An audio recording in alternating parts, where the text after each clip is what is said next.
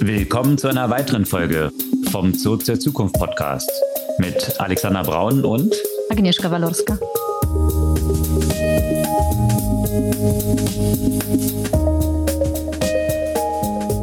Was gab es Neues letzte Woche? Ein bisschen Fortsetzung von der vergangenen Woche, vor allem was FTX angeht.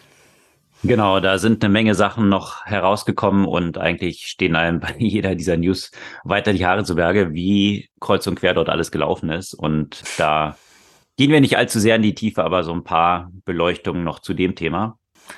Ansonsten, falls jemandem das noch nicht aufgefallen ist, es gab letzte Woche Black Friday. Genau. Das konnte man, glaube ich, nicht verpassen oder man ist überall ziemlich überflutet worden, was damit zusammenhängt, dass die Lagerhäuser ziemlich voll sind und alle kräftig Sachen loswerden müssen, wie das so verlaufen ist mhm. und was mhm. dahinter steckt. Und wenn wir in diesem ganzen Teil Commerce sind, dann gab es auch einen interessanten Artikel über die Anstrengung von TikTok in diesem Gebiet und wie sie jetzt versuchen, das TV-Shopping, was in China ja schon lange über Apps und Influencer, also eigentlich Live-Shopping stattfindet, das auch in den USA zu replizieren. Mhm. Und wo wir bei China sind, da gab es ja auch von Tencent Neuigkeiten. Allerdings, und zwar im Bereich von AI, die hier Musik kreieren und Hunderttausende von Songs jetzt schon erstellt haben, die zum Teil sehr viele Abrufe haben, wohlgemerkt alles mit AI kreierten Stimmen, also zum Teil von verstorbenen Sängerinnen und Sängern oder auch von existierenden Bands und was das so für hm. die Zukunft der Musikindustrie bedeuten könnte. Ja, und dabei wird ja eine ähnliche Technologie oder die gleiche Technologie verwendet wie bei sonstigen Deepfakes. Und die haben nämlich auch andere Schattenseiten, die jetzt in Großbritannien zum Beispiel kriminalisiert wurden. Ansonsten gab es ja in dem Bereich der künstlichen Intelligenz so einiges an spannenden News. Ja, vor allem auch ein spannender Ausblick ins kommende Jahr, wo man damit rechnet, dass dann GPT-4, also die nächste Iteration des äh, sehr berühmt gewordenen GPT-3, herauskommen wird und äh, welche Potenziale das so alles haben könnte.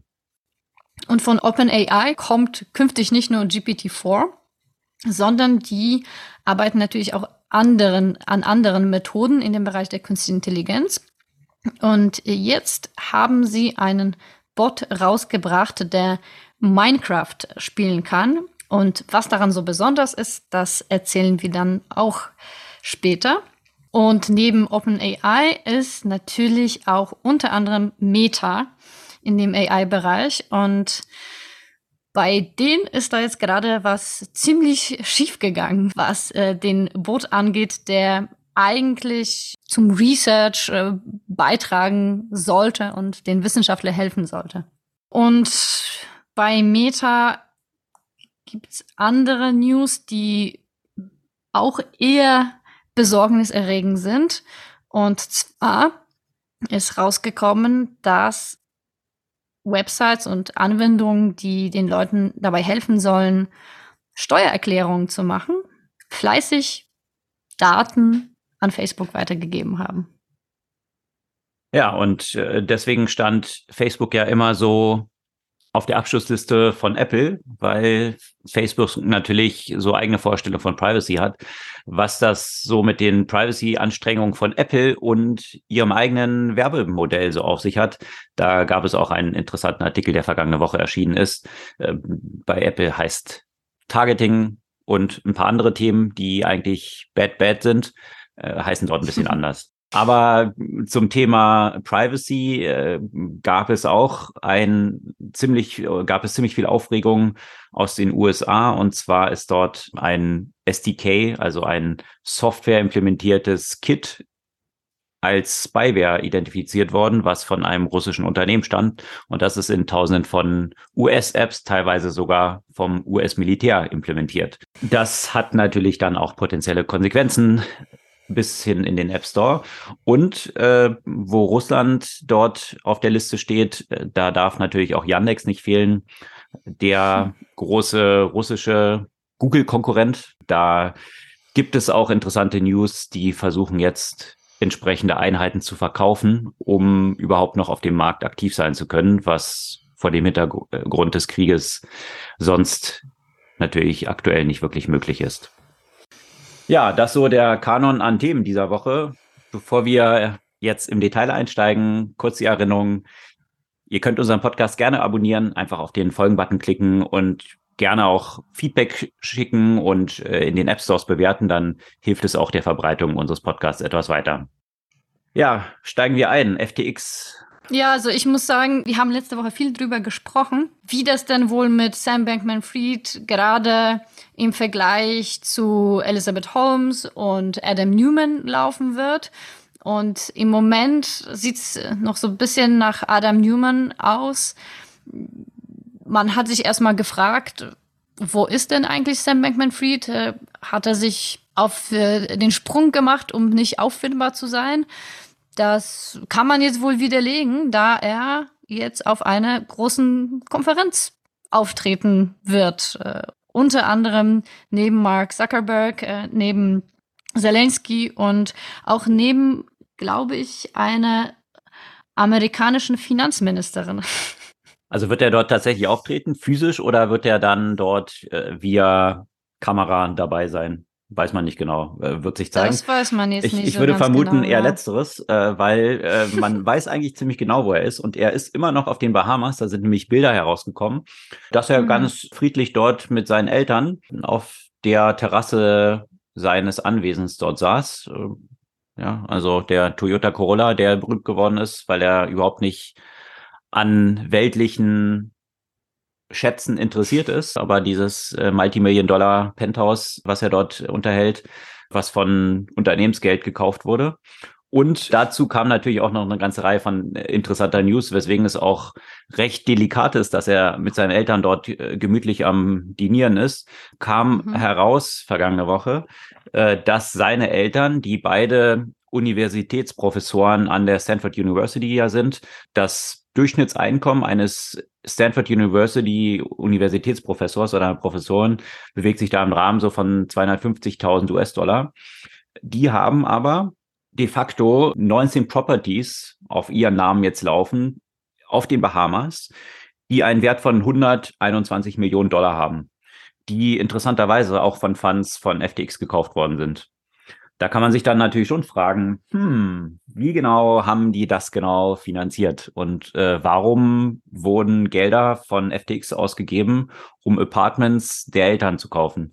Also äh, die Latte von Damit sie das dann später spenden können, natürlich, weil hm, an dem weltlichen ist ja Sam Bankman-Fried ja nicht interessiert. Also das ist schon haarsträubend, was dort rauskommt. Und zwar so haarsträubend, es ist jetzt ein neuer CEO ja eingesetzt werden, der diese ganzen Bankruptcy-Filings, also die den äh, Bankrott der Firma und äh, wie jetzt weiter mit den Assets dort verfahren wird, regeln soll.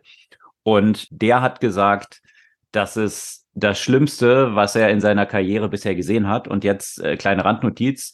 Er war auch der CEO, der nachher eingesetzt wurde bei den Bankruptcy Filings damals bei Enron. Also äh, und wenn er sagt, dass das das Schlimmste ist, was er bisher gesehen hat, äh, vielleicht erinnern sich die einen oder anderen zurück, was bei Enron so gelaufen ist. Und äh, das ist ja auch Gegenstand einiger Filme geworden. Und ja, FTX, äh, da gibt es jetzt auch natürlich schon News von Apple und von Amazon, die beide ja schon angekündigt haben, dort die ganze Geschichte auch filmisch mal oder in einer Serie zu beleuchten. Also da gibt's äh, sicherlich sehr, sehr viel äh, zu, zu sagen. Äh, FTX hatte nicht mal eine Liste von ihren eigenen Employees. Man weiß nicht, weiß nicht wirklich, wer dort alles bei FTX beschäftigt gewesen ist, dort wirklich einen Vertrag hatte. Vielleicht kann man so ein bisschen daraus ableiten, für wen FTX alles äh, Immobilien gekauft hat, weil die sind natürlich auf die Namen von Mitarbeitern dann gekauft worden, von Geldern von FTX. Also äh, ist wirklich, was, was dort gelaufen ist, da stehen einem wirklich die Haare zu Berge, was natürlich dann auch Fragen aufkommen lässt, wie die ganze Due Diligence dort gelaufen ist. Hatten wir auch schon von berichtet. Hatten wir schon. Und ähm, ja, Tiger Global hat sich da in der letzten Zeit, äh, ich, ich finde es immer interessant, wie das dann in so Wellen läuft, ja. Also als dieser ganze Boom war und kein VC schnell genug investieren konnte, da war ja dann plötzlich das Modell Tiger Global das Modell, was in vielen langen Artikeln behandelt wurde und, und hervorgestellt wurde, wie erfolgreich eben Tiger Global ist, so schnell so viele Investments zu tätigen. Und da wurde immer wieder beleuchtet, Sie haben eine Zusammenarbeit mit Bain, also eine der renommiertesten Strategieberatungen der Welt, die dafür verwendet werden, diesen ganzen Due Diligence-Prozess eben zu beschleunigen. Weil natürlich Tiger Global das allein gar nicht so bewältigen kann. Ja, jede Woche irgendwie äh, jeden Tag ein paar Investments zu machen, äh, dann äh, ist die Due Diligence quasi ausgelagert worden an Bain. So und Bain interessanterweise hat natürlich über 100 Millionen im Jahr für diese Arbeit bekommen, um diese Due Diligence für Tiger Global zu machen. Und die haben unter anderem natürlich auch die Due Diligence für FTX hier gemacht in diesem Kontext. Ja, das, das sind halt immer so die Sachen, die, wenn alles gut läuft, dann ist man der Hero und wenn es schlecht läuft, ist es natürlich massiver Reputational Damage, der jetzt hier natürlich auch so einer Beratung ins Haus stehen könnte. Schauen wir mal, wie die sich alle so erklären und wie das auch in den Bankruptcy Filings dann aufgearbeitet wird und äh, bei wem die heiße Kartoffel dann am Ende landet. Also du hattest ja Elizabeth Holmes erwähnt und die Gerichtsentscheidung war ja dann ziemlich klar. Also sie hat sich ja mal versucht, darauf zurückzuziehen, dass sie gesagt hat, das ist alles in Good Faith gewesen was sie dort mhm. getan hat, dass sie wirklich dran geglaubt hat, dass diese Sache sich so entwickeln lässt, irgendwann tatsächlich aus Terranos das Unternehmen wird und irgendwann der Research dort anlangen, äh, dorthin kommen wird, in dem, was sie immer schon proklamiert hat, dass er dort schon ist. Das stellt sich jetzt hier, da ist das Gericht ja nicht drauf eingestiegen und äh, diese Good Faith kann man sich natürlich bei all den Sachen, die jetzt rund um FTX rauskommen, also definitiv wahrscheinlich nicht mehr gelten lassen, wenn die schon bei Elizabeth Holmes nicht gegelten, gegolten haben. Also von daher, sonderlich gut sieht's da aktuell nicht aus für Sam Bankman-Fried und was so seine Zukunftsperspektiven angeht, denke ich. Ja, witzig, dass du jetzt auch das Thema der Beratung äh, ansprichst, die hier auch aktiv war. Da muss ich mich gerade an Wirecard erinnern welche Rolle dort Beratung und äh, Wirtschaftsprüfung ja gespielt hat. Ist bestimmt, äh, wird bestimmt auch ein Bestandteil von der Verfilmung, wenn das denn zur Verfilmung kommt. Weil das einfach schon so eine, äh, ja, ich sehe schon die Szenen vor Augen. Mhm. Ja, und äh, welche Konsequenzen das ja in dem Kontext dann von Wirecard gehabt hat, das sieht man jetzt an EY. Mhm die jetzt tatsächlich eben, äh, ich glaube, das ist ja auch beschlossen, dass sie jetzt das Beratungsgeschäft trennen von dieser Wirtschaftsprüfung und äh, das Unternehmen mhm. in dieser Richtung aufgespalten wird. Äh, und da sind wir ja auch wieder bei Enron angelangt, äh, was ich eingangs erwähnt hatte, was damals ja Anderson Consulting, ich weiß nicht, ob du dich an die erinnern kannst, äh, ja. äh, die äh, damals die Bücher äh, zertifiziert haben von Enron. Äh, das hat dann auch zum Ende von Anderson Consulting geführt und mhm. daraus ist ja dann Accenture hervorgegangen als der Beratungsarm. Und ja, das sind die Dynamiken, die da in diesem Umfeld so unterwegs sind. Und eigentlich, mhm. äh, das hat mich im Nachgang dann auch gewundert, damals bei Enron gab es ja dann schon die Diskussion, dass man eigentlich das Beratungsgeschäft von Wirtschaftsprüfung klar trennen muss, als Erkenntnis aus dieser Enron-Nummer. Und äh, ich dachte, das sei eigentlich auch dann regulatorisch so verankert worden. Deswegen hat es mich im Nachgang schon gewundert, was dann eben auch so für Themen rund um EY dann aufgekommen sind. Weil mhm. äh, wenn du natürlich einen Teil deines Geschäft, Geschäfts hast, die Beratung machen, und auf der anderen mhm. Seite die Wirtschaftsprüfer und dann Wirtschaftsprüfer bei dir ankommt und sagt, ja, ich glaube, du hast da so ein paar Probleme in deinen Büchern, aber ich würde dir empfehlen, hier mal von unserer Beratung, äh, die, die könnten dir da wahrscheinlich ein bisschen mithelfen.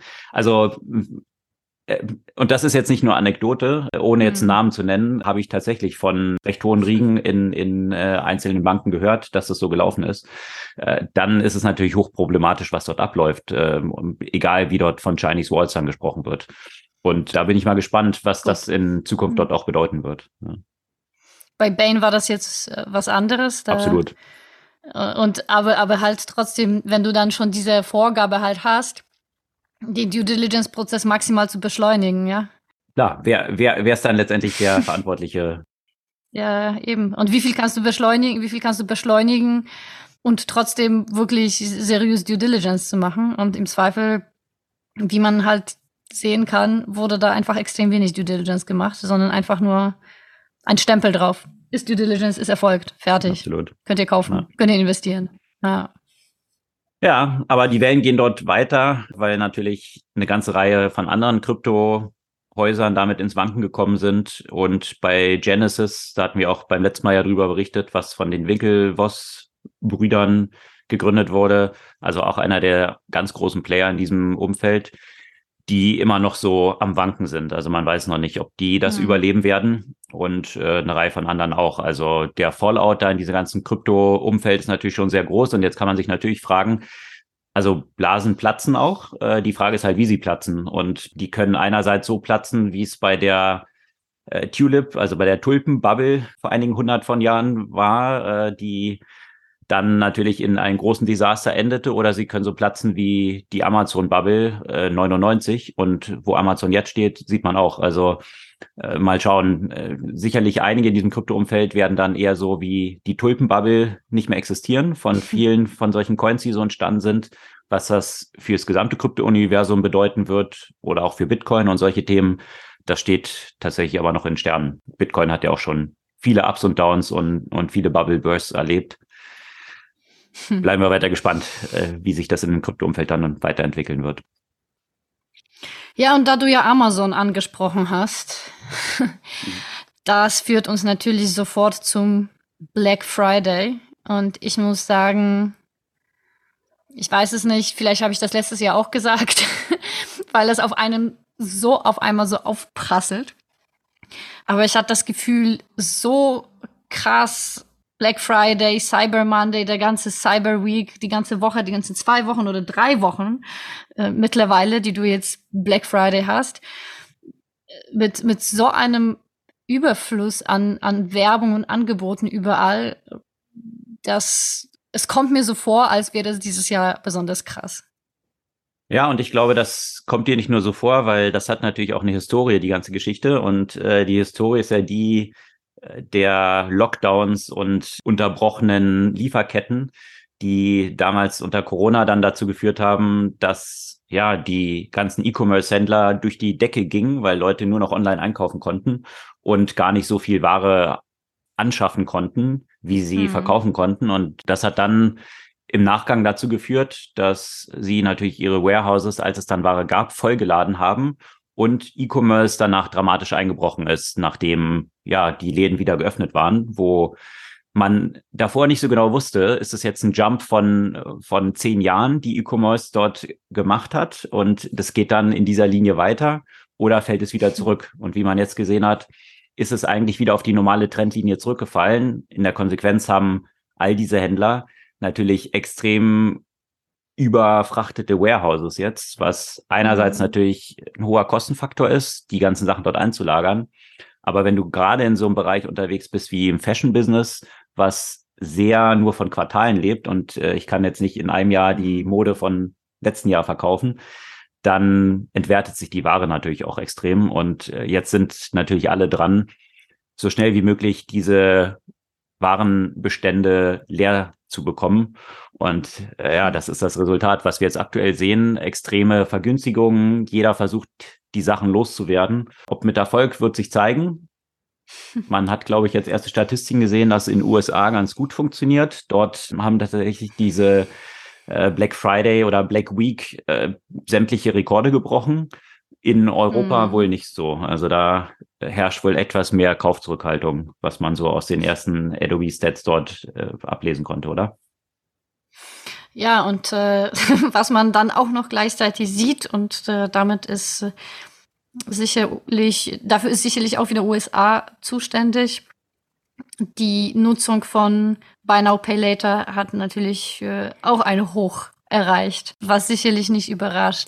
Also einerseits natürlich ist, äh, ist das Thema, dass die Lager leergeräumt werden müssen. Auf der anderen Seite, wenn man sich so den, das, das Kundenverhalten anschaut, kann ich mir auch vorstellen, dass gerade in der Zeit der Inflation, der hohen Preise, der wirtschaftlichen Lage die Leute wohl auch viel gezielter auch nach den Deals ja gesucht haben. Also Sachen, die man sich ja vielleicht vorher unabhängig von der Ermäßigung gekauft hat, werden jetzt speziell bei den Black Friday Angeboten erworben. Und äh, wenn man gesehen hat, dass gerade äh, Produkte wie zum Beispiel Kinderspielzeug ja extrem zugenommen haben im Vergleich zu den Jahren davor, kann man sich auch vorstellen, dass die Leute auch äh, jetzt schon die, ja, die Vergünstigung nutzen, um zum Beispiel auch Weihnachtsgeschenke zu kaufen.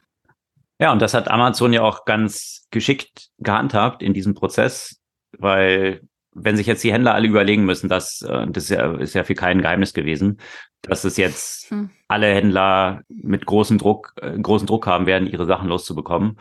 Und dann ist halt die Frage, du hast einerseits quasi unbeschränkte Lager, die mit Ware voll mhm. sind. Auf der anderen Seite hast du beschränkte Geldbörsen, also ein geschränktes Budget, was die Leute ausgeben können. Und da gewinnen jetzt ja. natürlich die, dabei, die das Lager leer zu räumen, die als erstes dieses Budget auf sich vereinen können.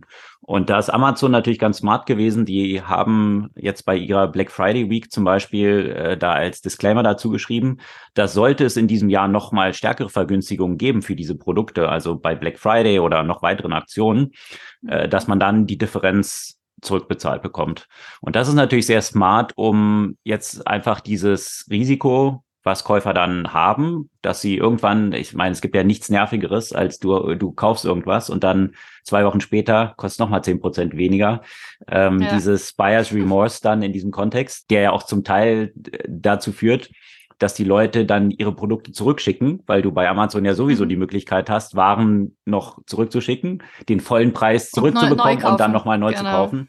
Was äh. natürlich auch nicht im Interesse von Amazon ist, weil äh, hin und her die, die gleiche Sache nochmal zu schippen. Also von daher, das so einzulocken, das Risiko schon zu reduzieren, führt natürlich dann dazu, dass du dann eher die Budgets von den Kunden auf dich vereinen kannst, weil dann musst du dir nicht mehr überlegen, warte ich jetzt noch, kommt es nochmal billiger, sondern ich kann gleich mhm. das Geld ausgeben und dann haben im Zweifel andere Händler das Nachsehen, weil das Budget dann schon verbraucht ist.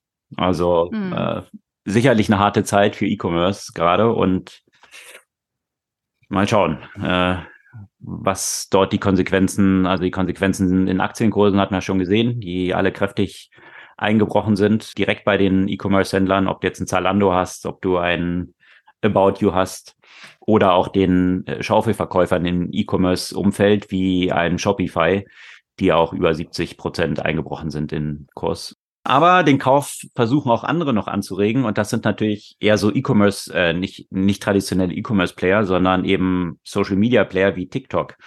Und äh, die haben jetzt in den USA bekannt gegeben, TikTok Shop einzuführen.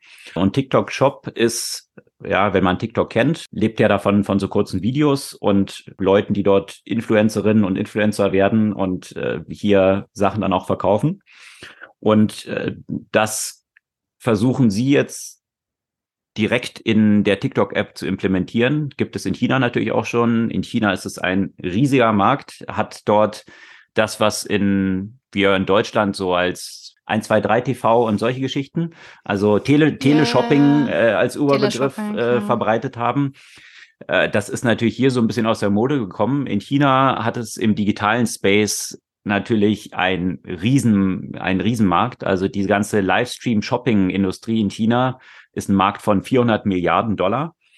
Und äh, den versucht man jetzt auch in den Westen zu exportieren quasi. Also das, was man gesehen hat im Westen ja auch funktioniert mit Teleshopping, das in das Digitalzeitalter des Influencer-Marketings zu heben, so dass ja jetzt in TikTok Shop in zunächst mal in den USA direkt in TikTok Sachen verkauft werden können. Also in anderen Ländern ist es ja bisher noch so, dass ich dann als TikTok-User dort natürlich auch bestimmte Sachen empfehlen kann, aber ich muss dann noch aus der App hinaus linken zu externen Webseiten, wo mhm. eben die Sachen verkauft werden können.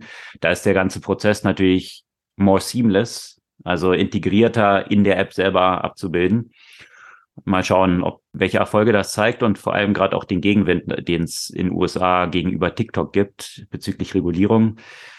Und auch in Europa? Exakt. Also da munkelt man auch, dass mhm. es bewusst in den USA jetzt von TikTok so gespielt wird, um diese Karte zu spielen, die Amazon auch immer gespielt hat mit ihren Merchants, dass sie sagen, wir unterstützen ja die kleinen Händler in den USA und das so ein bisschen äh, jetzt auszuspielen, um den regulatorischen Druck so ein bisschen rauszunehmen. Ja, also dass sie auf dieser Basis eben versuchen, hier ja, sich zum, zum Vertreter des kleinen Manns und der kleinen Frau zu machen äh, und damit dann vielleicht etwas wohlwoll wohlwollender von den Regulatoren betrachtet zu werden, weil sonst könnte ja mhm. durchaus auch, das hatten wir auch schon von berichtet, äh, vor dem Hintergrund des äh, chinesischen Involvements dort ein, eine Zensur oder ein Verbot auch von TikTok äh, steht dort durchaus auch im Raum. Nutzt du eigentlich TikTok oder hast du schon mal mit sich mit TikTok beschäftigt?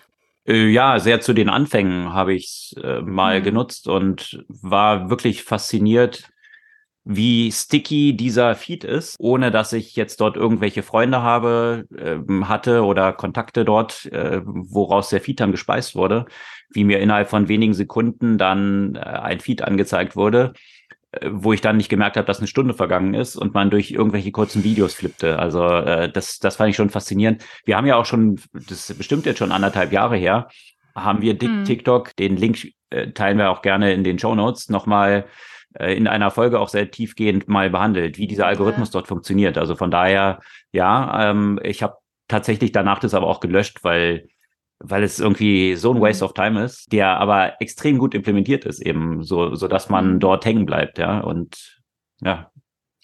Ja, ich, also ich bleibe dann tatsächlich nicht hängen, weil äh, ich bin ja so geräuschsensitiv und wenn die App schon aufgeht und es auf einmal sofort los mitgeht mit Geräuschen, dann, dann will ich das sofort schließen. Okay. Deswegen bin ich da nie irgendwie auf diesem Feed hängen geblieben. Mhm. Aber ich habe jetzt selbst das erste Mal ein Video dort reingestellt. Und ich meine, ich habe 50 Follower auf TikTok. Ja, also von daher, da kommt das nicht her. Und das Video hat, hat jetzt auf einmal irgendwie fast tausende Aufrufe, wo ich mich frage, wo kommt das her? Mhm. Und wie gut muss irgendwie dieser Algorithmus sein, dass es offensichtlich den richtigen Leuten halt angezeigt wird, ja? Das finde ich schon äh, faszinierend, weil bei Instagram funktioniert das gleiche Video zum Beispiel gar nicht. Wie viel Abruf hattest du da? Also das war beides das gleiche Video. Also jetzt im direkten Vergleich. Das war exakt das gleiche Video, neun Likes. Hm. Ja. Und das bei, du hast ja schon ein paar tausend Follower auf Instagram. Ja, ja aber ich habe aber ich habe jetzt ein neues Instagram-Account eingestellt, weil ich äh, das ein bisschen trennen möchte. Okay. Also der eine ist so dein sportfokussierter äh, Account, wo du ein paar tausend Follower hast. Und der andere ist jetzt genau. äh, Richtung deines neuen Startups, was du am mhm. Aufbauen bist. Genau. Und ja, genau. aber ja, inkrementell so eine große Audience dann zu erreichen, ist schon faszinierend eben, ja. wie das, äh, also eben, die, die Ausgangsbasis quasi die gleiche. Also du hast bei beiden eigentlich vernachlässigende Anzahl von, von Followern, genau. aber eben auf TikTok so viel mehr Abrufe. Ja. Das ist ja auch das, was eben vielleicht ganz gut demonstriert, weswegen Instagram auch so in, im Trouble ist, ja, und was Facebook natürlich versucht jetzt zu rekreieren, ja, also diesen Erfolg, den TikTok dort hat, mit Reels dort nachzubilden. Ich weiß nicht, hast du es? 78, 78 Aufrufe habe ich auf Insta, auf Reels. Okay, 78 versus 1000. 78 und dort hm. habe ich fast 1000, ja. ja.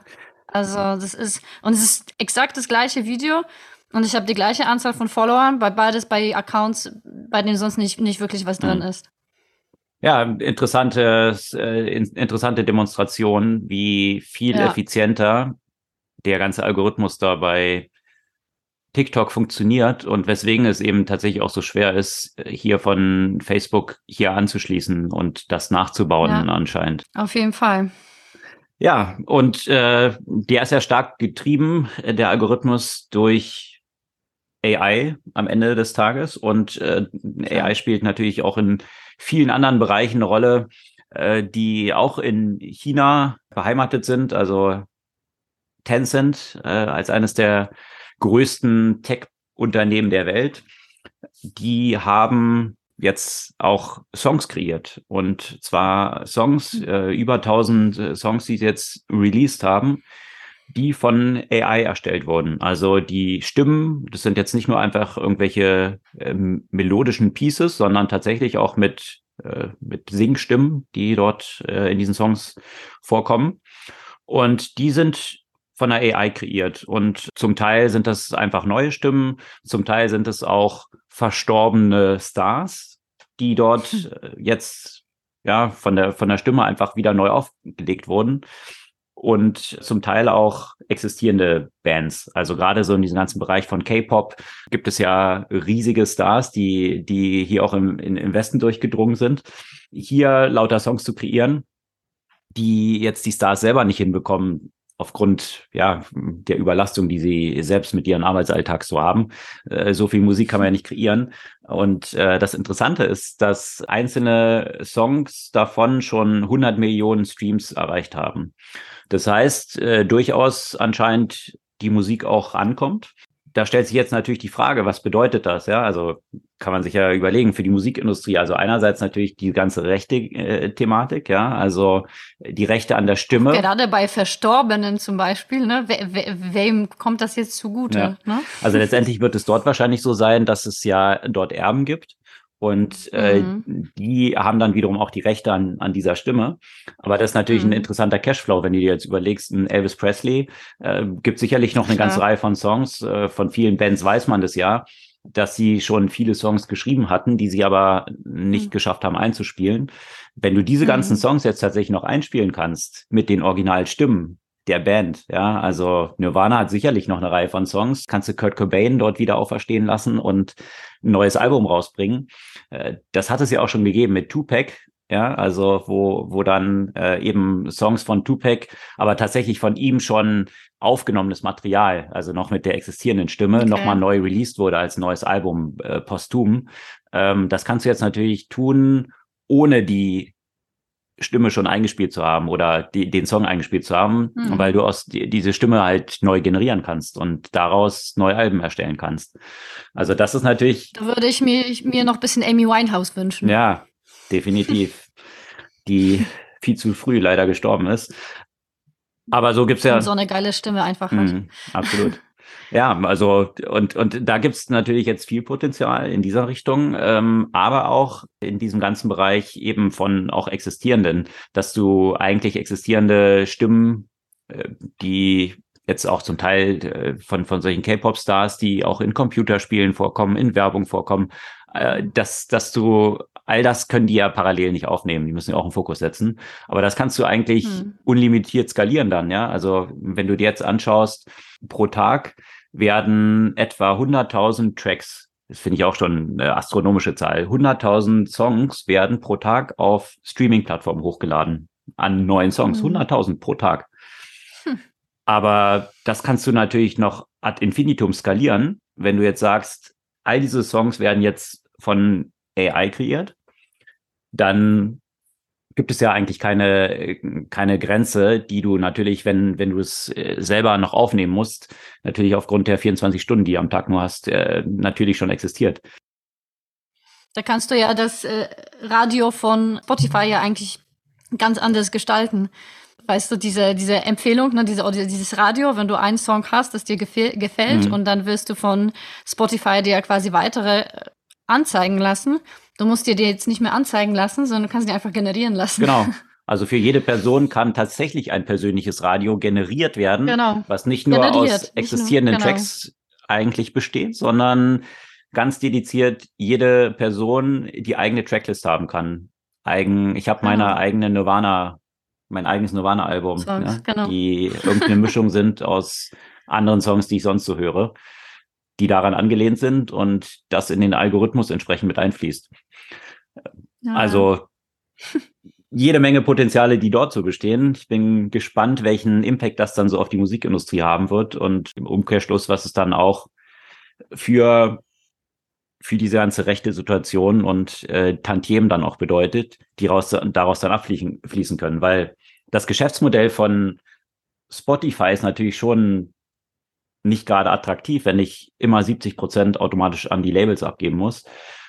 Klar. wo sich dann die Frage stellt, ja, was, was kann ich dort drumherum eigentlich noch generieren? Also natürlich, wenn es jetzt Voices von Verstorbenen sind, die natürlich auch bei diesen Labels wiederum sind, wird das wahrscheinlich nicht der Ausweg sein, hier mehr zu verdienen. Aber die Frage ist dann, was kann ich daraus dann eigentlich machen? Wer ist dann der Urheber von diesen Songs und kann ich andere Sachen noch rundherum generieren, die jetzt hm. Nicht dazu führen, dass ich 70 Prozent jeweils an die Labels abdrücken muss?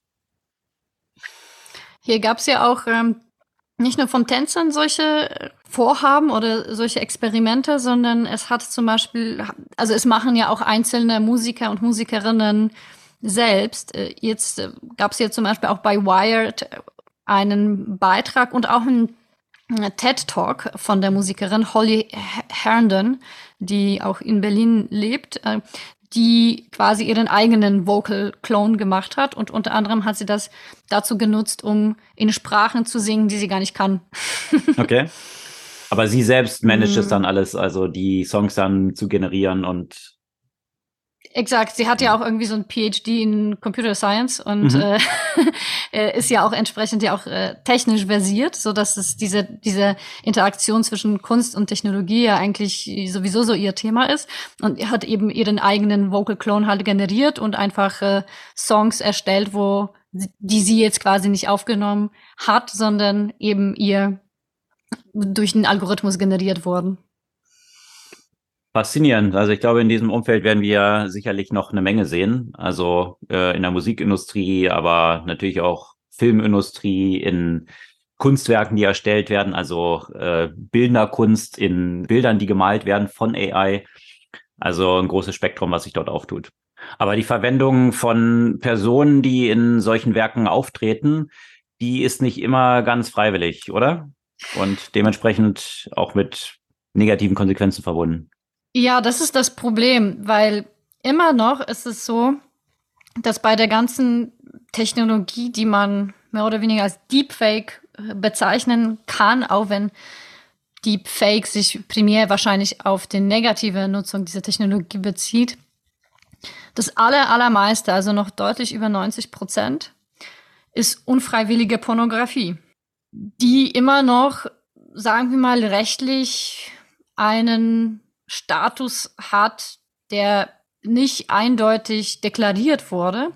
Und dabei wurden ja auch sowohl prominente, also Frauen natürlich, weil das bezieht sich fast immer nur auf Frauen äh, tatsächlich, aber auch so als Revenge Porn, ne? also Reve Revenge Porn, falls jemand den Begriff nicht kennt, ist, äh, wenn man sich zum Beispiel trennt und der eine ist damit nicht so glücklich und versucht, entweder tatsächlich existierende erotische oder pornografische Darstellung der Person irgendwo zu veröffentlichen oder eben keine tatsächlichen, sondern durch Deepfake-Technologie erstellten. Ähm, und das ist. Also der Hintergrund von Kim Kardashians Fame sozusagen zum Beispiel. Äh, ein damals unfreiwilliges Video, mhm. was dann live gestellt wurde. Aber natürlich eben möchte man sich trotzdem gerne aussuchen können, womit man berühmt wird. Das stimmt. Äh, und vor allem bei vielen, also geht das ja gar nicht um, um Berühmtheit, sondern das sind solche Bilder, die dann äh, gerade äh, bei, bei Teenagern auch einfach eine reine Belästigung sind ne? und dazu führen, dass das in irgendwelchen WhatsApp, Telegram-Gruppen an die Schule verschickt werden und so weiter. Also es ist halt schon ein, gerade auch unter Teenagern ein großes Problem, weil man solche Bilder und Videos auch wirklich super einfach äh, erstellen kann und es ist einfach ein weiteres Mobbing-Instrument geworden. Hm. Und äh, jetzt hat Großbritannien einen Schritt gemacht, um das strenge einfach zu regulieren, alle möglichen Aspekte davon. Ja, also es gibt ja auch einen Begriff, den ich auch gar nicht kannte, Downblousing. Das heißt, äh, du hast nämlich Apps, die, wo du, wo du einfach ein Foto von einer Frau hochlädst und dann zieht es einfach die Bluse aus. Ja, dazu gibt's ja auch so einen separaten Begriff und diese diese äh, ganze Bereich von von Themen wurde jetzt äh, tatsächlich legal neu aufbereitet, um das einfach stärker zu verfolgen und einfach konkret zu kriminalisieren. Das ist zum Beispiel in Deutschland immer noch nicht explizit kriminalisiert. Man bezieht sich darauf, dass äh, ja unfreiwillige Pornografie sowieso äh, nicht erlaubt ist. Aber das ist immer noch rechtlich etwas anderes, äh, weil man könnte sich dann darauf beziehen, wenn man sagt, es ist nicht erlaubt, Pornografie von bestimmten Personen zu verbreiten. Hier könnte man argumentieren, das ist nämlich keine Pornografie äh, mit bestimmten Personen, weil das ist nicht der Körper dieser Person, sondern nur ein Gesicht, was auf einen fremden Körper draufgesetzt wurde. Deswegen benötigt es meines Erachtens eine expliziten Regulierung, weil einfach diese technologischen Möglichkeiten einfach ja neues neues Spektrum von von Abuse eben ermöglichen. Mhm. Und da hat eben Großbritannien erstmal den, den Schritt gemacht. Und äh, man sieht es ja auch in den USA auch nach und nach auch viel mehr Regulierung in den einzelnen States, was, was genau dieses Thema angeht und äh, in Europa eben langsam auch. Und wie soll es dann konkret geschehen? Weil häufig ist ja auch das Problem, wie identifiziert man die Person, die mhm. tatsächlich mhm. diesen, diesen Fake-Porn oder Deep, Deepfake-Porn dann dort erstellt hat? Oder äh, adressiert es dann die Person, die den veröffentlicht haben? Was ja auch nicht immer einfach zu identifizieren ist. Ja, also wer tatsächlich dann dahinter steckt und äh, so strafbar, wie das dann jetzt dort gemacht wird, so schwierig kann ich mir trotzdem vorstellen, ist dann wahrscheinlich auch so eine juristische Verfolgung der ganzen Geschichte, klar. oder? Ja, klar, natürlich. Also das, das wird sicherlich nicht durch andere Gesetzgebung gelöst, außer dass, äh, dass man das vielleicht ja auch tatsächlich stärker, dass es tatsächlich stärker verfolgt wird, ja. Und äh, also ein Gesetz kann nicht dazu führen, dass die Identifizierung besser stattfindet. Ein mhm. Gesetz kann nur dazu führen, dass wenn jemand dann tatsächlich gefasst wird, dass eben konkrete äh, Schritte folgen. Ja, und vor dem Hintergrund, wie sprunghaft sich diese Technologien entwickeln, ist das natürlich ja extrem wichtig, hier auch mit der Regulatorik entsprechend nachzuziehen und sich zu überlegen, mhm. was die mhm. Konsequenzen davon sind. Der erste Schritt, jetzt Deepfake und Deep, Deepfake Porn, war ja dann sehr einfach noch. Man hat bestehende ja, Videos genommen und hm. die Gesichter ersetzt. Jetzt in dem nächsten Schritt ist es ja schon in die Richtung gegangen, wenn wir haben häufig über solche Themen wie Stable Diffusion und Bilder, die kreiert werden können, Filme, die mittlerweile kreiert werden, also mittlerweile ist man ja schon auf dem Level, dass man nicht existierendes Material nehmen muss und einfach die Gesichter ersetzt, sondern man kann quasi einer AI sagen, welche Akteure dort drin vorkommen sollen. Da gab es auch einen längeren Artikel zu und mhm. daraus dann irgendwelche pornografischen Videos zu generieren, die neu erstellt werden. Und äh, jetzt gibt es interessante Diskussionen darum, dass wahrscheinlich Anfang kommenden Jahres die nächste Iteration von GPT rauskommen wird. Hm. Aktuell hm. sprechen ja von GPT-3, was ja schon ja äh, wirklich von der von den Möglichkeiten, die dort abgebildet waren, erstmal in Sprache ganze Texte zu generieren in bestimmten Schreibstilen und so weiter, schon absolut faszinierend war und bahnbrechend in diesem Kontext. Jetzt im kommenden Jahr kommt wahrscheinlich GPT-4 raus und wenn man das mal sich anschaut, was die Weiterentwicklung dort, die man jetzt vermutet, dort abgebildet sein wird, ist, also GPT-3 basiert auf Parametern, die dort abgelegt sind. Das sind, äh, ja, letztendlich kann man so erklären wie neuronale Netze und wie so Knotenpunkten in diesen, in diesen Netzen. Und hier sind es aktuell 175 Milliarden Parameter. Und GPT-4 wird wahrscheinlich 100 Trillionen, also das wird im Deutschen ist es dann ähm, Billionen Parameter sein. Also 500 mal so mächtig wie GPT-3. Das heißt, so, das, das ist auch wiederum dieser Hintergrund dieser so einer exponentiellen Entwicklung. Die Fortschritte, die dort gemacht werden, sind eben nicht, okay, Version 3 und dann eigentlich so linear, sondern auch diese Fortschritte sind exponentiell. Und mhm. eben einfach mal für 500-facht. Also wenn man jetzt so sich Windows 95 oder Windows 2000 anschaut, da sind die Unterschiede dazwischen dann nicht so groß, dass sie 500-fach äh, so sind. Und äh, das ist natürlich in dem Kontext hier von AI nochmal ganz anders. Und äh, wenn man sich anschaut, wie mächtig schon GPT-3 ist und jetzt das 500-fache, ja, das sprengt dann halt schnell die Vorstellungskraft von Menschen und ich bin gespannt, was auf Basis von GPT-4 dann alles so möglich sein wird. Oder 5 oder 6 und so weiter. Wie, weit es auch immer gehen mag. Aber OpenAI ist nicht nur in diesem Bereich tätig, sondern es kam gerade auch eine andere Entwicklung von denen. Und zwar haben sie einem Algorithmus beigebracht, Minecraft zu spielen. Hast du eigentlich Minecraft mal gespielt? Minecraft, Minecraft. Äh, nee, ich habe früher Minesweeper gespielt. Kannst dich daran noch erinnern? I think this is something different. ja. Ähm, nee, Minecraft habe ich noch nicht gespielt. Okay. Aber ich äh, kenne das, ja. Auf jeden Fall, warum ist es, warum ist das jetzt so speziell? Könnte man sagen, hey, AI kann ja auch schon Schach und Go spielen und so weiter. Von daher sollte es ja auch nicht schwer sein, jetzt einfach Minecraft zu spielen. Aber die Technologie dahinter ist eine ganz andere.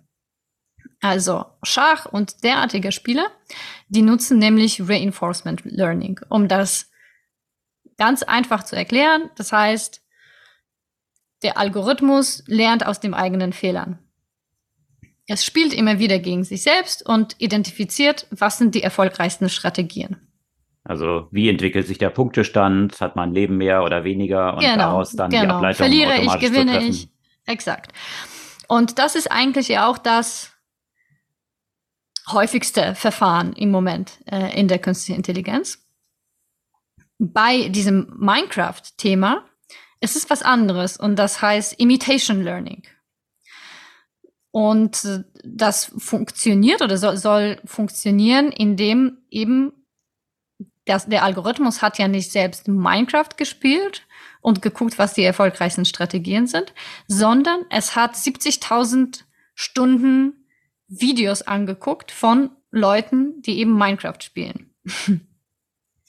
Was daran schwierig ist, mit so einem, an so einem Imitation Learning, ist, dass die Videos, die einfach jetzt irgendwo frei verfügbar sind, wahrscheinlich gibt's ja auf Twitch oder wo auch immer, gibt's ja die Videos, wo die Leute, wo die Leute sich dann selbst filmen beim Minecraft spielen. Die Daten sind ja nicht gelabelt.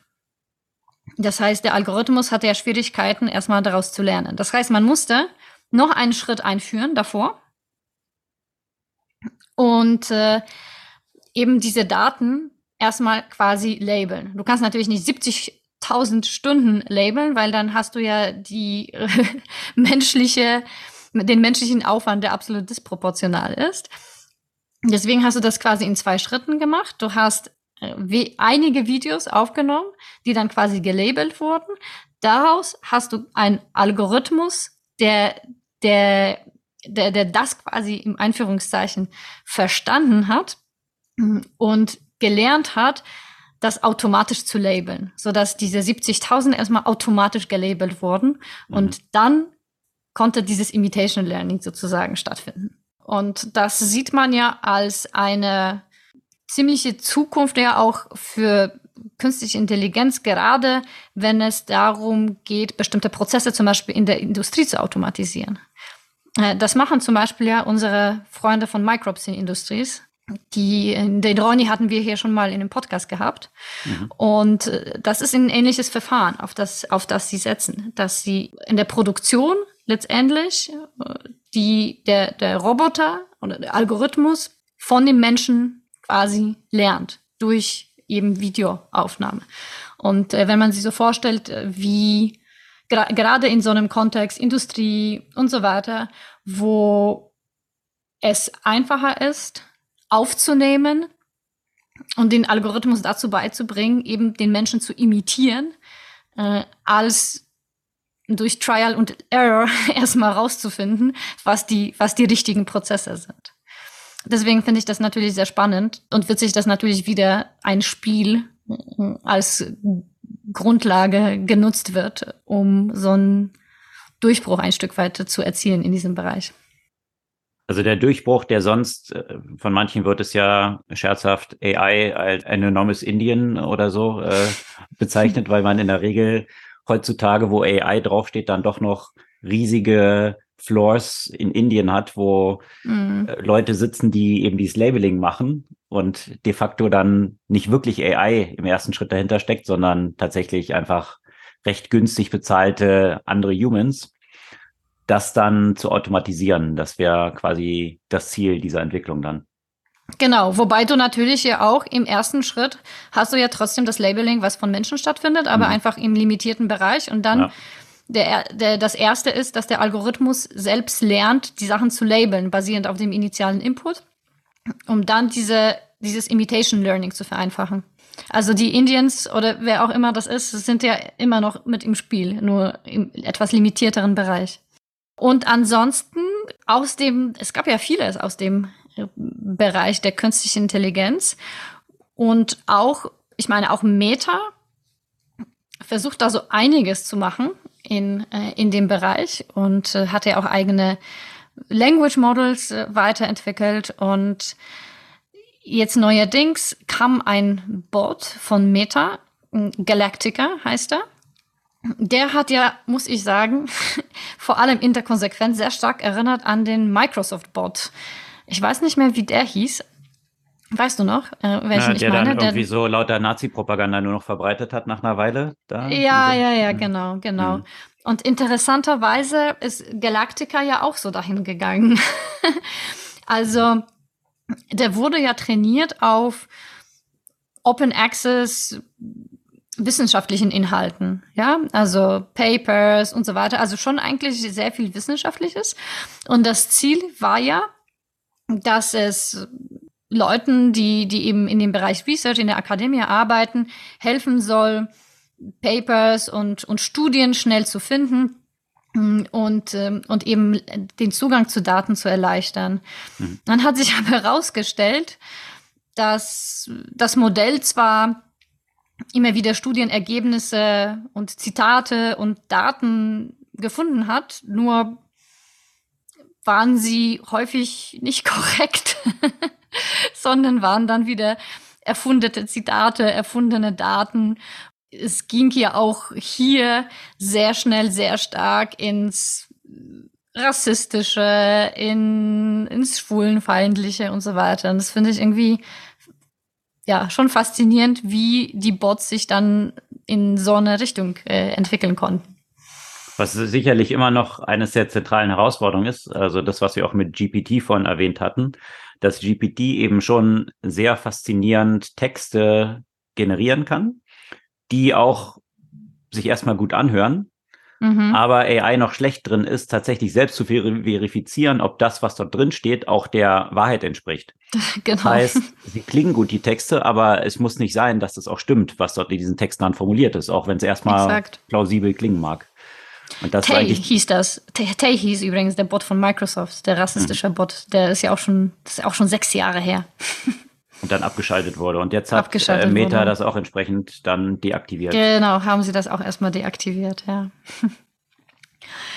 so ist es bei Meta. Und das ist auch nur eine der News, der problematischen News zum Thema Meta aus der vergangenen Woche. Das war übrigens auch das erste, was ich in der Woche gelesen habe und dachte schon gleich, naja, das ist ja mal schön und passt richtig gut zu Facebook.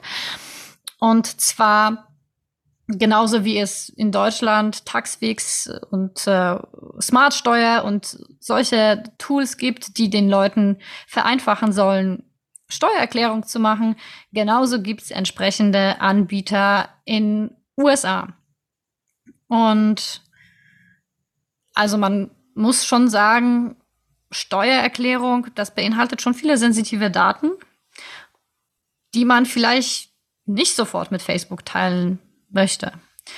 Und in dem Fall war es aber so, dass tatsächlich äh, dort der Meta oder der Facebook Pixel implementiert wurde, der eine ganze Menge Daten übernommen hat. Also Namen, E-Mail-Adressen, Daten zum, zum Einkommen, äh, wie viel Refund die bekommen sollen und so weiter. Also die ganzen sensiblen Daten wurden einfach direkt an Facebook weitergeschickt. Ähm, ich denke, in Europa mit GDPR wäre es, glaube ich, schon schwierig.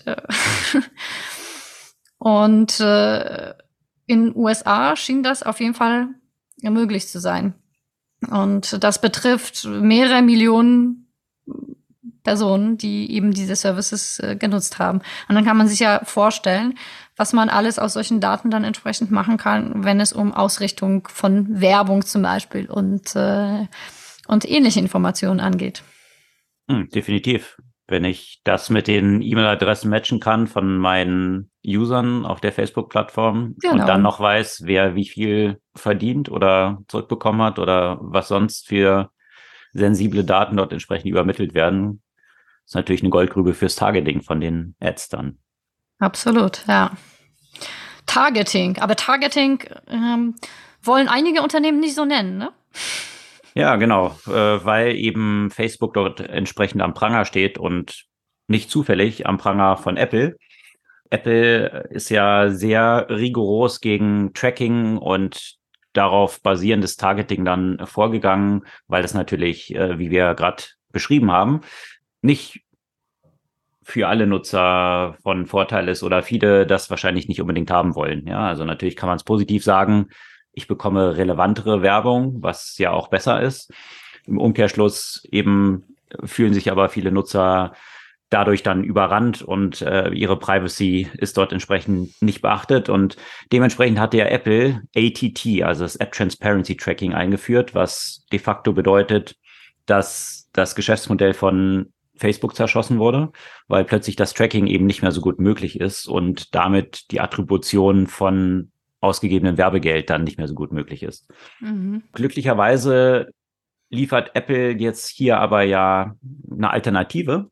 Ähm, wenn die Performance dann bei Meta nicht mehr so gut ist, man kann ja auch gerne Apple jetzt für Werbung verwenden. Und äh, das war ja was, was immer das große No-Go für Steve Jobs war. Jetzt in einem großen Konzern wie Apple muss natürlich Geld generiert werden und Wachstum generiert werden. Und äh, wenn man ein so interessantes Kundenspektrum hat, also eher die Wohlhabenderen, die ihre Apple-Devices kaufen und die bisher noch gar nicht von Werbung abgegrast sind. Also wohlgemerkt hat Apple 2017 nur etwa 300 Millionen Dollar mit Werbung verdient.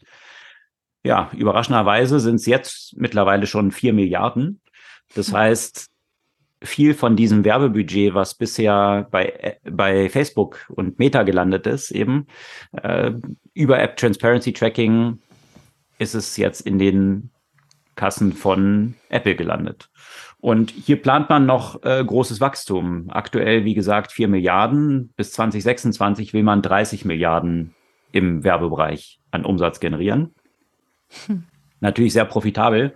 Und Apple ist sich natürlich schon bewusst, dass sie hier einen ziemlichen ja, Spagat oder eine große Gratwanderung im Bereich von Privacy dort vollziehen, weil sie ja einerseits sagen, und das kann sicherlich dann auch regulatorisch sehr relevant werden, dass sie App Transparency Tracking ja eingeführt haben, um die Nutzer eben vor solchen Targeting zu schützen. Wenn sie jetzt selbst Werbetargeting entsprechend betreiben, dann stellt sich natürlich schon die Frage, haben Sie dort Ihre, Ihre Marktmacht nicht missbraucht, um hier einen Wettbewerber zu schädigen, um dann das Geld in die eigenen Kassen zu leiten? Und äh, deswegen sind jetzt so Anleitungen herausgekommen, wie die Salespeople von Apple diese ganzen Sachen natürlich bewerben sollen. Und äh, dort steht, sie sollen eben nicht in den Verkaufsgesprächen Targeting verwenden, sondern hier sollte das zum Beispiel dann Audience Refinement genannt werden. Und äh, ja, andere Sachen, die dann Algorithmen sind, sollten hier einfach nur Plattform genannt werden. Also wirklich äh, bis ins kleinste Detail die Terminologie eigentlich definiert wird, um hier zu differenzieren, dass das Targeting bei Apple natürlich nicht wirklich das Targeting ist, sondern das ist einfach nur eine Relevanzsteigerung. Also ein feiner Grad, auf den sich hier Apple befindet. Und ich finde in einer ganzen Reihe von Aspekten Apple, wenn du halt so groß geworden bist wie Apple, dann ja, dann dann bist du natürlich in vielen Bereichen unterwegs, wo wo es sehr fragwürdig ist. Also ich glaube, dieses ATT wird definitiv noch eine Betrachtung werden von hm. Wettbewerbsbehörden in der ganzen Welt und zu Recht. Hm. Egal, ob man jetzt Fan von Facebook ist oder nicht. Äh, andere Aspekte, diese Kickbacks, die Apple bekommt von Google, in zweistelliger Milliardenhöhe jedes Jahr, mhm. damit Google voreingestellt ist auf den Apple-Devices. Das ist natürlich auch, wenn sich zwei Oligopole jetzt hier verabreden oder ein Duopol, was eigentlich äh, bei Smartphones existiert, sich hier das Geld gegenseitig hin und her zu schieben, äh, dann würde ich mal sagen, ist hier schon, äh, Wettbewerbsbehörden sind hier schon sehr gefragt. Und wenn man sich jetzt. Deswegen, Entschuldigung, Entschuldigung, äh, das, den Namen hatten wir heute noch nicht, aber der Elon Musk hat ja natürlich auch Angst vor diesem Duopol. mhm. Deswegen hat er jetzt auch schon angekündigt, dass eigentlich ein neues äh, Hardware-Device ja an den Markt äh, sein muss, weil äh, sich ja potenziell Google und Apple gegen ihn verschwören werden. Deswegen braucht es einen neuen Player. Ja, also Elon Musk lernt jetzt hier Step by Step, was die Werbeindustrie dann auch so angeht und was Social Media angeht und wie Content Moderation funktioniert oder auch nicht. Also hat er jetzt gelernt, dass in dem Geld, was er künftig verdienen will bei Twitter, in dem hier natürlich dieser blaue Haken oder jetzt in verschiedenen Farben soll jetzt der mhm. Haken ja kommen, dann verkauft wird. Ja, dass Apple dann 30 Prozent äh, da jeweils von in die eigene Tasche stecken wird und äh, das natürlich auch sehr willkommen ist, wenn Twitter jetzt besser monetarisiert über direkt Klar. dort verkaufte Umsätze, dann freut sich natürlich immer der Plattformbetreiber dahinter, also Apple und Google natürlich auch auf der anderen Seite ja, da wird sicherlich noch viel Beleuchtung durch Wettbewerbsbehörden entstehen, aber auch auf der anderen Seite, wenn du dir in der vergangenen Woche so Bilder aus China angeschaut hast, die zunächst mal entstanden in den Fabriken von Foxconn, wo Mitarbeiter eingeschlossen sind, das Gelände nicht verlassen dürfen. Und da werden die Apple Devices, die schönen iPhones, die man hier so schön polished kauft und, äh, und sich fühlt, als ob man hier ein tolles Unternehmen ja hat, weil die sind ja eigentlich so der Underdog gegen diese ganzen Bösen und hin und her. Und die Sachen werden in Fabriken hergestellt, wo die Arbeiterinnen und Arbeiter das Gelände nicht verlassen dürfen und dort eingeschlossen sind und ab und zu ein bisschen Essen reingeworfen bekommen. Äh, also das ist schon mhm. Äh, sicherlich etwas, was in der westlichen Welt solche Arbeitsbedingungen überhaupt nicht möglich wären. Und äh, dementsprechend ist es jetzt auch zu Revolten hier gekommen, wo Mitarbeiter von Foxcom äh, sich Gewalt äh, mit Gewalt jetzt gewehrt haben und versuchten dort rauszukommen aus den Fabriken und das wurde entsprechend natürlich auch äh, ist entsprechend in den Medien gelandet und mhm. hat jetzt auch zu ziemlich weitreichenden Protesten in China sich weiterentwickelt gegen diese Kontrolle. Also ich frage mich, wie lange dann so ein Unternehmen wie Apple hier nicht auch mal an den Pranger, also hier noch unter dem Radar fliegen kann und sich nicht auch dafür verantworten muss für die Arbeitsbedingungen, unter denen hm. seine Geräte halt hergestellt werden. Und das war lustigerweise bei den ganzen Protesten und Berichterstattung eigentlich gar nicht thematisiert, ne? Foxconn und Apple?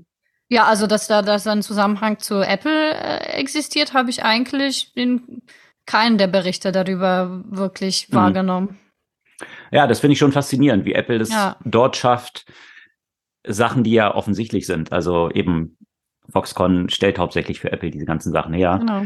Hier so unterm Radar zu fliegen. Also mhm. das hat Apple schon ganz geschickt eingefädelt. Aber dementsprechend so erfolgreich wie Apple ist, ich glaube, in sehr vielen Bereichen und die paar Aspekte, die, die ich gerade genannt habe, sind ja nur einige davon, da bestehen schon auch große Risiken für das Geschäftsmodell und die Umsätze, die hier generiert werden können. Jetzt äh, von Pushback von, von der öffentlichen Meinung hm. gegen Apple, was ja für die Brand sehr schädlich sein könnte, als auch natürlich von Regulatoren, was dann eben für die Ausweitung der Umsätze, die hier geplant sind, äh, durchaus ein Problem sein könnte. Also wenn diese, äh, dieser zweistellige Milliardenbetrag, äh, ich glaube 15 Milliarden aktuell, die Google hier jedes Jahr an Apple überweist, nur um voreingestellte Suchmaschine zu sein. Hm. Wenn die einfach mal wegfallen, weil der Regulator sagt, äh, passt nicht, das äh, sind natürlich schon hohe Risiken, die dann hier auch für die Gewinnstruktur von Apple dann entstehen könnten. Also deswegen versucht man ja parallel jetzt auch schon dieses eigene Werbemodell hier auszubauen, aber das entsprechend natürlich auch auf dem Rücken von sehr aus Monopolperspektive oder Antitrust-Perspektive sehr fragwürdigen Handlungen. Ja. Wir werden es weiter verfolgen. Aber die Privacy Stichwort fragwürdige Handlung. Genau, diese Privacy, ja noch ein bisschen mehr. die Privacy-Thematik spielt natürlich überall eine Rolle und natürlich insbesondere, wenn vor dem Hintergrund des Angriffskriegs gegen die Ukraine hier Russland im Spiel ist.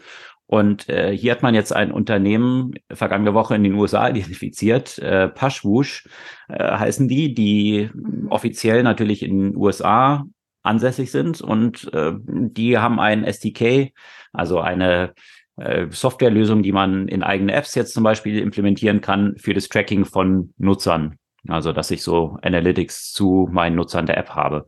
Und das ist auch ziemlich breit genutzt. Also über 4000, nee, über 8000 Apps in den Google und Apple App Stores verwenden dieses SDK. Ähm, und unter anderem auch äh, das US-Militär, die eine Trainings-App haben mhm. und auch Corona-Tracking-Apps in, in den USA. Äh, das Problem ist nur, was sie jetzt rausgestellt hat, also insgesamt in dieser Datenbank von äh, Pashwush sind irgendwie 2,3 Milliarden Devices gelistet, also nicht ganz klein. Und jetzt hat sich herausgestellt, dass das Unternehmen aber eigentlich tatsächlich in Novosibirsk sitzt und äh, russische Ownership hat. Dementsprechend sich natürlich auch die Frage stellt, okay, diese Daten von Nutzern bis hin zum Militär, also äh, die dort dann getrackt werden, letztendlich auf russischen Servern dann landen. Und äh, auch wenn jetzt der Owner sagt, naja, das ist aber, er hat gar keine Beziehung zum russischen Ministerium oder zu russischen Behörden. Klar ist auch, dass äh, in Russland, wenn Russland an diese Daten rankommen will, falls sie es noch nicht sind, man weiß es nicht genau, hm dann natürlich es keine Rolle spielt, ob man jetzt hier Freund der russischen Regierung ist oder nicht. Also, und das hat zu ziemlich viel Aufregung geführt und natürlich haben viele dieser Apps mittlerweile das SDK da auch rausgeschmissen. Die Frage ist natürlich, wie viel Daten jetzt schon in Russland dort entsprechend gelandet sind und wie viel davon jetzt auch entsprechend geleakt sind und in Händen gelandet sind, in denen man es nicht gerne haben will. Ja. Tja. Das sind natürlich so die Schwierigkeiten, äh, unter denen jetzt russische Unternehmen zu leiden haben oder von, von russischen Ownern und äh, natürlich auch ein großer Player wie Yandex zum Beispiel. Yandex so der Wettbewerber auf dem russischen Markt von Google. Also in allen mit Bereichen. Mit allem, ne? Mit Taxis, mit äh, Suchmaschinen, mit äh, Restaurantbewertung. Also Yandex ist einfach in dem also Yandex ist eine der Kernsäulen des Russnet, könnte man absolut, sagen. Absolut. Und der, äh, der CEO von Yandex hat sich interessanterweise ja ziemlich früh auch schon sehr kritisch gegenüber dem Krieg geäußert. Äh, war ein Facebook-Post, den er geschrieben hatte äh, zu Beginn, äh, bereits im März dieses Jahres, wo er von einem äh, Monstrous War gesprochen hat. Was das in mhm. Russland bedeutet, äh, so, sich so zu äußern, das ist sicherlich den meist nicht verborgen geblieben. Und äh, dementsprechend stellt sich jetzt auch bei Yandex natürlich die Frage, offiziell, also die Niederlassung oder das Unternehmen eigentlich ansässig äh, ist in den Niederlanden, da ist die Muttergesellschaft beheimatet. Die, das Problem ist aber natürlich, äh, dass das Unternehmen de facto ja aber eigentlich ein russisches Unternehmen ist, sowohl was die mhm. Mitarbeiter dort angeht. Äh, da hat Yandex stark zu leiden. Also Tausende der 18.000 Entwickler oder Mitarbeiterinnen und Mitarbeiter, die Yandex in Russland hat, äh, haben mittlerweile Russland auch bereits verlassen. Also gerade in diesem Bereich von Tech Talent, die haben natürlich in der ganzen Welt Möglichkeiten zu arbeiten und sind sehr stark nachgefragt. Also von daher der eigene Pool von Mitarbeitern, die natürlich eine wichtige Ressource sind, leidet damit extrem. Aber halt auch überhaupt, äh, dass diese App im Westen genutzt werden dürfen, äh, leidet entsprechend auch unter den Sanktionen. Also was Projekte im Bereich künstliche Intelligenz angeht. Du hast ja berichtet eben selbstfahrende Fahrzeuge, die sie dort entwickeln, Cloud Computing, AI, all diese Themen, die können so natürlich nicht weiter vorangetrieben werden. Und deswegen hat Yandex jetzt bekannt gegeben, dass sie dabei sind, äh, diesen Konzern quasi auseinander zu pflücken und versuchen, diese Gesellschaften zu verkaufen, hm. zu veräußern. Und äh, da stellt sich jetzt natürlich die Schwierigkeit, dass hier Russland entsprechend zustimmen muss. Also eine schwierige Situation, in, äh, den sich, in der sich das Unternehmen dort befindet. Ja, zumal der Staat ja natürlich in eigentlich so gut wie allen russischen Digitalunternehmen ja Teilhaber ist, ne, Gesellschafter ist. Von daher. Und zwar, glaube ich, gar nicht so unerheblich. Ich weiß nicht, wie die Gesellschaftsstruktur bei Yandex genau ist, aber da ist ja der Staat äh, äh, nicht nur inoffiziell, sondern auch offiziell drin. Hm. Ja, also ich glaube, bei Russland kann man sich klar sein, dass, es eigentlich egal ist, wie die Gesellschafterstruktur ist. Im Zweifel ja. gehört es denen. also wie viel von dem Geld von Abramowitsch, wie viel Geld mhm. von Abramowitsch tatsächlich Abramowitsch gehört oder wem das eigentlich gehört, äh, kann man sich auch fragen. Also von daher, äh, ich denke, jedes Unternehmen, auf was Russland, was sich irgendwie auf dem russischen Territorium abspielt, ja, äh, egal wie die offizielle Gesellschafterstruktur ist, letztendlich hat der Kreml dann Zugriff drauf. Und von daher, ja, ein schwieriges Unterfangen, hier Yandex irgendwie auf, auf ein Gleis zu bringen, wie es weiterlaufen kann. Ja, das das Spektrum der Themen heute. Hast du eine Buchempfehlung? Ja, und ich glaube, das passt sogar ein bisschen zu dem letzten Thema, also nicht nur zu dem letzten Thema. Mm, und zwar ein Buch mit dem Titel Chip War: The mhm. Quest to Dominate the World's Most Critical Technology von Chris Miller. Mm. Und äh, warum ich sage, es hat jetzt gerade ein bisschen äh, auch damit zu tun, weil interessanterweise, wie man aus dem Buch äh, erfährt, dass in Russland eben aufgrund oder vielmehr in der Sowjetunion schon vorher hm, aus den mehr oder weniger äh, genannten Gründen, also Isol Isolationismus, aber auch eben diese, diese krassen State Ownership äh, und äh, Fehlen von, von Wettbewerb, die Chips sich eigentlich nie so in dem Maß entwickeln konnten, wie sie sich in den anderen Regionen der Welt entwickelt haben. Mhm. Äh, weil in Russland, also in dem Buch geht es natürlich um vieles außer, außer Russland. Also Russland mhm. ist ein kleiner Bereich, aber musste ich gerade dran denken, weil wir darüber diskutiert haben, mhm. dass man dort die Entwicklung hm, von, von äh, Microchips versucht hat, sagen wir mal, als einen geheimen Bereich der, der KGB oder der Geheimdienste zu entwickeln, was natürlich die Möglichkeit reduziert hat, die Technologie weitgehend zu unterrichten und somit die entsprechenden Fachkräfte zu finden. Mhm. Ganz anders, als es dann zum Beispiel ähm, auch unter anderem in China äh, dann am Ende gewesen ist. Aber das Buch bietet einen ganz guten, einen ganz guten historischen Abriss, wo das herkommt, wie sich das entwickelt hat und wie es auch dazu gekommen ist, dass äh, Taiwan so eine wichtige Rolle bei dem Thema spielt. Und äh, das Thema passt natürlich hier auch angesichts dessen, dass äh, in Deutschland ja auch gerade mal eine Diskussion gab, gab rund um das äh, Chip-Unternehmen Elmos, das äh, nicht nach China verkauft werden durfte. Es ist einfach sehr interessant, um, um die Geschichte, aber auch die Wichtigkeit äh, dieser Branche und dieser Technologie zu verstehen. Ja, sicherlich ein sehr interessantes Thema, was auch die Weltwirtschaft und darüber hinaus natürlich auch mögliche Kriegsszenarien ja auch bestimmt weil diese Chipindustrie so ein maßgeblicher Treiber ist von allem, was technologisch möglich ist. Also man hat es, äh, du hast berichtet eben äh, mit dem möglichen Verkauf hier eines äh, Chipunternehmens aus Deutschland. Es gab vergangene Woche eine Importerklärung äh, oder vielmehr ein, ein Importverbot von Huawei und ZTE, Ausrüstung aus China. Also die dürfen jetzt nicht mehr in die USA importiert werden. Also nächste Eskalation eigentlich in diesem ganzen Schritt, was es ja rund um Huawei ja schon länger gegeben hat. Also Zusammenarbeit mit Huawei, aber jetzt äh, der nächste Schritt, dass nicht mehr überhaupt ein Import in die USA stattfinden kann.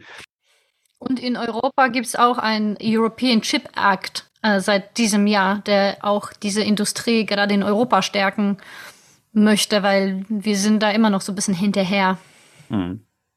Absolut. Und äh, in vielen Bereichen auch äh, sind die USA dann hinterher, wenn man sich anschaut, wie stark sie wiederum auch von Taiwan, du hast ja gerade erwähnt, abhängig ist, äh, Taiwan Semiconductors, was eigentlich so der Player weltweit ist, äh, mit extremem Vorsprung auch, was dort die Technologie angeht, weswegen dieses ganze Thema rund um Taiwan und China hm. und den Konflikt, den es dort gibt, auch über diese politische Ebene natürlich auch eine sehr starke wirtschaftliche mhm. Implikation hat. Also wenn, äh, da gibt es ja auch schon Hochrechnungen, wenn jetzt ein Konflikt dort entstehen würde und sich China Taiwan schnappen würde und damit Taiwan Semiconductors, was das wiederum für die gesamte amerikanische Wirtschaft bedeuten würde.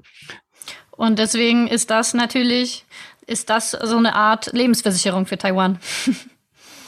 Auf der einen Seite ja, weil sie damit den Schutz der Amerikaner haben. Gleichzeitig ja. die Amerikaner jetzt aber auch eben äh, China ausschließen, äh, an diese Chips überhaupt noch zu kommen, was ja. wiederum äh, die, den Incentive von China wiederum erhöht, sich Taiwan einzuverleiben. Also äh, es geht, äh, geht halt, spielt auf mehreren Klar. Ebenen. Und ein äh, sehr großer Player, der ohne den die ganze Chipindustrie wiederum nicht funktioniert, äh, sitzt ja in den Niederlanden, äh, AMSL, die wiederum jede Anlage, die die herstellen, kostet mehrere Milliarden, äh, die, die auch jetzt nicht mehr exportiert werden dürfen äh, nach China äh, natürlich. Und äh, ja, also ein, ein großer Kampf, der da stattfindet. Und wenn man sich so die Drohnen anschaut wiederum, die von Russland eingesetzt werden aus dem Iran, äh, da hat man auch wiederum westliche Technologie dann drin gefunden, ja, was klar. natürlich auch wiederum die Chips angeht. Also es dreht sich alles um, um dieses Feld und wer dort in der Technologie dann entsprechend den Zugang dort hat.